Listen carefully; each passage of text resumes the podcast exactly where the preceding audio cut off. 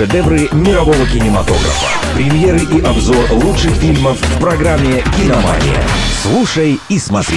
Совместный проект МВ Радио и Минского областного киновидеопроката. Всем привет, с вами Артем Титов, и я расскажу о том, что посмотреть в кинотеатрах Минской области. «Киномания». Первая картина – мультфильм «Рок Дог 3. Битва за бит». В нем центральное место займет музыкальное шоу «Битва за бит». Боуди от него совсем не в восторге, но именно ему предстоит стать одним из новых судей конкурса, а еще наставником начинающей группы. Юнцы совсем ничего не знают о рок-н-ролле. Сможет ли Боуди собрать старых друзей и зажечь как никогда раньше? Узнаете в кино.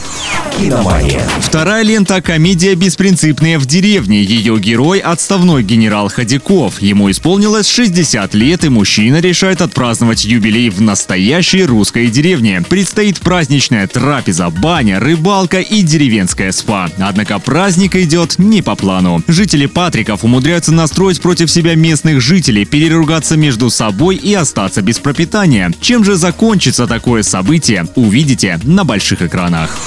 «Киномания». На сегодня у меня все. С вами был Артем Титов. Следите за киноновинками и смотрите только лучшее.